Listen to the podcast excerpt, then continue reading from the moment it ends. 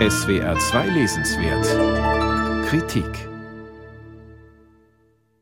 In jeder Sekunde verhungert auf unserer Erde ein Mensch. Die Ernten sind immer noch zu klein, noch immer wird einer Milliarde das tägliche Brot auf der Wucherwaage zugeteilt. Zeilen aus einem Tagebuch des Jahres 1970, das über drei Monate hinweg zwischen Juli und Oktober auf der Ostseeinsel Hiddensee entsteht. Sanddornzeit hat der Autor Hans Zibulka es genannt, und er zieht darin, gerade 50 geworden, Bilanz. Nach dem Verlust seiner heute in Tschechien liegenden Heimat entschied er sich für die DDR und das thüringische Gotha, wo er bis zu seiner Pensionierung als Bibliotheksdirektor wirkte. In Gotha ist er 2004 auch verstorben. Gleichzeitig stand Zibulka in engem Kontakt mit den großen Autoren der DDR-Literatur. Christa Wolfsmann, Gerhard Wolf war sein Lektor beim Mitteldeutschen Verlag und besorgte noch kurz vor der Wende eine Auswahl seiner vielgelesenen Gedichte bei Reklam. Mit Franz Fühmann verband ihn neben der sudetendeutschen Herkunft der humanistische Hintergrund, der ihnen eine für doppelbödiges blinde Zensur zwischen den Zeilen zu umgehen half.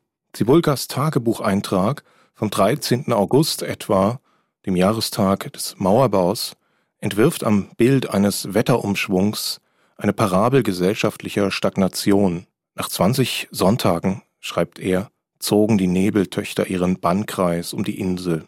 Sie hatte ihr Gesicht verloren, war abgesunken, ertrunken.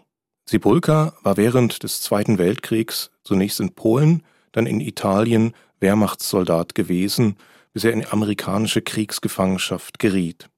Zwei Italien-Tagebücher, eines aus Sizilien, das andere aus Umbrien, stehen auch am Beginn seiner literarischen Laufbahn Ende der 1950er Jahre.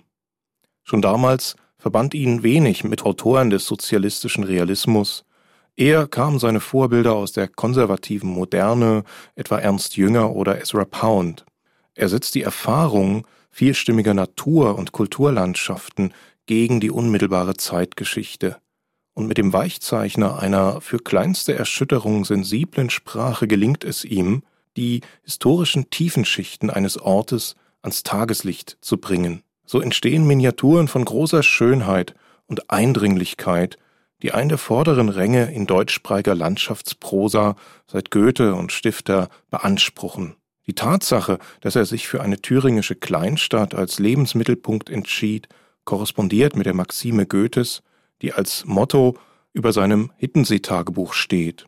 Zitat, die weite Welt, so ausgedehnt sie auch sei, ist immer nur ein erweitertes Vaterland und wird genau besehen uns nicht mehr geben, als was der einheimische Boden auch verlieh.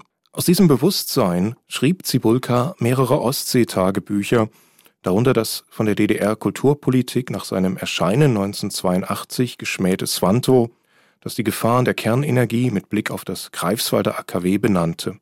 Die Neuveröffentlichung von Sanddornzeit innerhalb von Judith Schalanskys Naturkunden erlaubt es nun, dem Autor im Zeichen des Nature Writing nachzuspüren.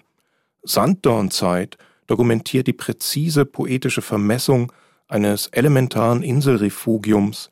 Hans Zibulkas Hittensee, von eiszeitlichen Kräften geformt, bildet eine Arche für das Miteinander von bewahrter Natur und bewahrender Kultur im Windschatten dauernder Zerstörungen unserer Biosphäre. Es sieht so aus, als sei Sanddornzeit nur der Auftakt für die längst fällige Wiederentdeckung eines zeitresistenten Dichters. Im September bringt Mattes und Seitz die Erzählung Nachtwache neu heraus, ein von der Landung der Alliierten 1943 auf Sizilien und der Natur der Mittelmeerinsel handelndes Tagebuch.